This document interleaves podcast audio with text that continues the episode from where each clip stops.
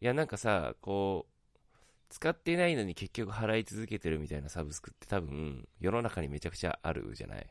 うんうんうん。いや、あると思う。うん。で、なんかさ、個人だったら、まあまだ大した金額じゃないと思うんだけど、うん。なんかその、今さ、そのサブスクって言ってもその中で、その SARS? SARS? うんうん。そうですね。はい。ソフトウェア・アザー・サービスはいの。こと、なんか例えば、スラックとかさ、うん Zoom と。か、Google とか、Microsoft の、あの、アプリとか、うん。なんかそういうビジネスとかで使えるようなさ、サービスってあるじゃない ?SARS。うん。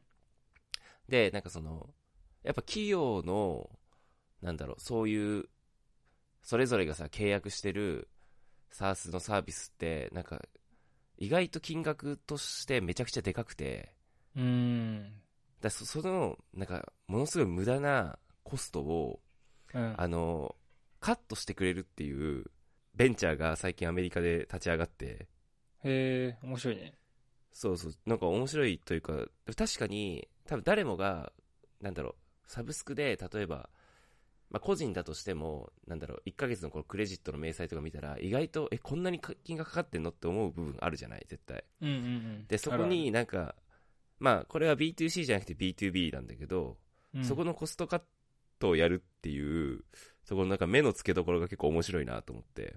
うん。ああ、確かに。なんか、そう法人用ってめっちゃ高いよね。あ、そうそうそうそう。なんか、うん。まあ、アメリカだけで SARS の企業って1万5千社ぐらいあるって言われてるのね。おおでめちゃくちゃあるじゃん。 ーそうだね。そう。で、大体、まあ、例えば、500人ぐらいの企業だったとして、うん。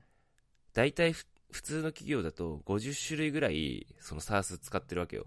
まあ、スラックとか Google とかさ、Adobe とか、ああ。ズームとか、Skype とか確かにさ、いろいろこう、確かに。そうそうそう、こまごまあるね、いろいろ、そうそうそうそう。で、その、企業で使われてるようなサブスクの市場って大体20兆円ぐらいあるらしくて、うん。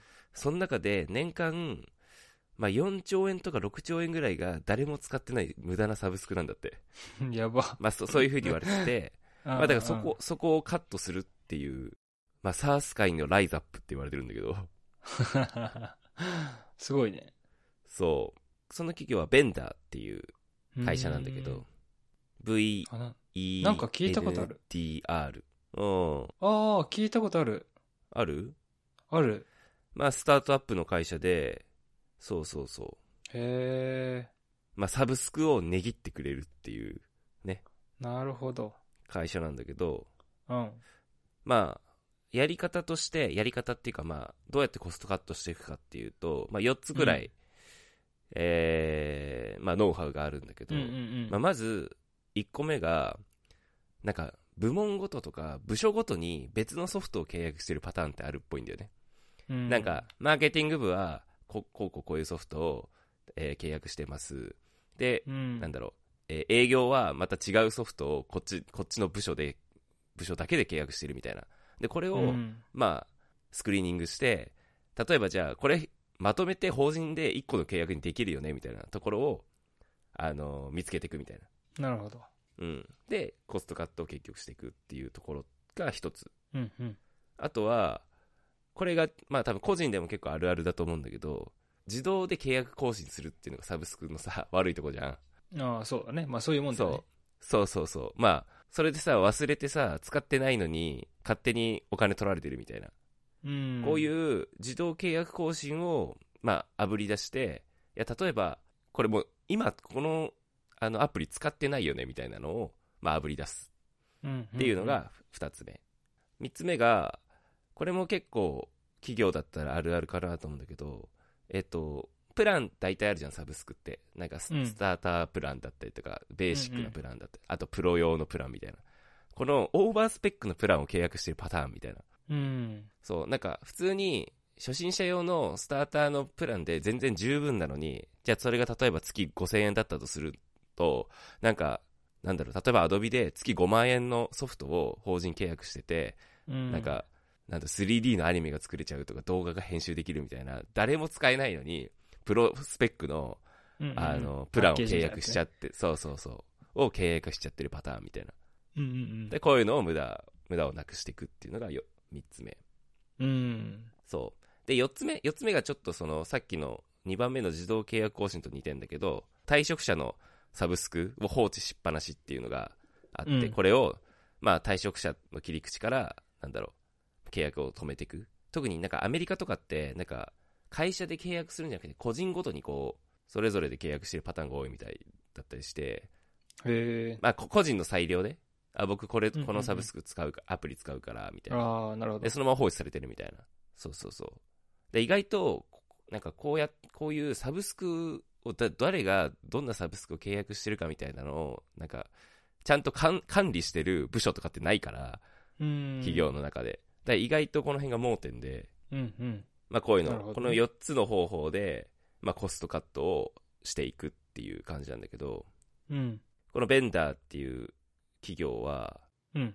まあいろいろ、なんだろう、サブスクを値切る、値切るというか、例えば価格比較するみたいな、こっちのが安いとか、あっちのが安いみたいみたいな、価格比較をする、そういうベンダーみたいな企業ってあるっぽいんだけど、何個か。でもこのベンダーの会社のいいとこは、そのサブスクを値切ってくれるプロの人が、担当者が一人つくんだって、ちゃんと。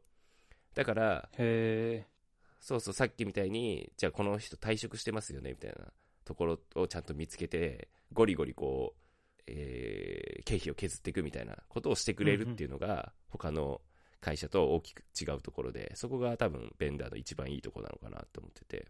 えー、でもさ、ベンダーってどうやってお金もらうのそう、そ、それなんだけど、うん。えっ、と、基本的には、その企業が年間でどれぐらいの s a ス s を使ってるかによって、それの、うん例えば1%をもらうみたいな。ああ。例えば年間でじゃあ3億円サブスクに払ってますっていう企業があったとしたらじゃあうん300万円報酬としてもらうみたいな、なるほど。、でコストカットができなかったらちゃんと返金します今要は例えばじゃあ300万円ベンダーに払ったとするじゃん報酬として、うん。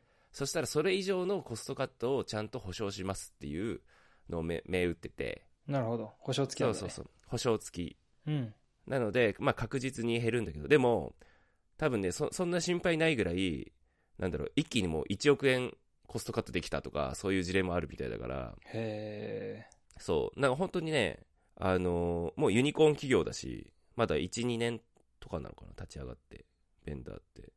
え、ユニコーンなめんちだゃくちゃ、めちゃくちゃ伸びてるらしくて、そんな、コストカットでユニコーンってすごいね。すごいよね。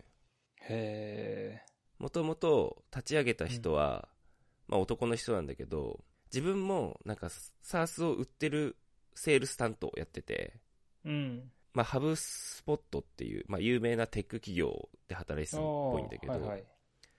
なんかその、まあ、その人はセールスをやってて、まあ、サブスクを売るんだけど、まあ、すぐに解約されちゃったりだとか、うん。で、一方でその、お客さん側は、なんか、無駄なサブスクを払ってるみたいな、そのなんかそのジレンマみたいなのを、まあ、解消したいよねっていうところから生まれた企業っぽい。なるほど。うん。いや、でももう本当あれだよね。もうでも大企業向けだよね。まあそうだね。まあでもだから、500人ぐらいいる会社とかだったら、多分結構年間でサブスク使ってるから、そうだね。相当コストカットできるんじゃないかなと思うね。うちもさ、なんかさ、あれずるいのがさ、うん。サースのさ、なんかフリープランって結構ああるじゃん。うんうんスラックとかもそうだけど。うん。うん。で、なんか1万メッセージまで履歴が見れるみたいな。ああ、はいはいはいその先見れないってなるじゃん。はい。はいはいはいはいはい。で、うちスラック使ってるけどさ、やっぱり見れなくなってくるの、メッセージが昔の。ああ、まあね。スタッフ全員載せてるから。うん。で、払うってなるとさ、うん。なんかもう、バイトで週1にしか来ない子もさ、入れてるわけで、ああ。 100, 100人ぐらいいるわけさ。そうするとさ、その子たち分もさ、こう月額で、 確かに。そう、結構高いね。まあね、高いよね。そう、うまくサースは掴んでる気がする。確かにね。でもなんかそれをコストカットする企業が生まれてくるってさ、なんかすごい今時っぽいよね。ね本当はね、うん。なんか、ああいうサービスって、ちょっと、正直、忘れられてそのまま支払うを当てにしてんじゃないかなと思ああ、時るそうそうそうだと思う。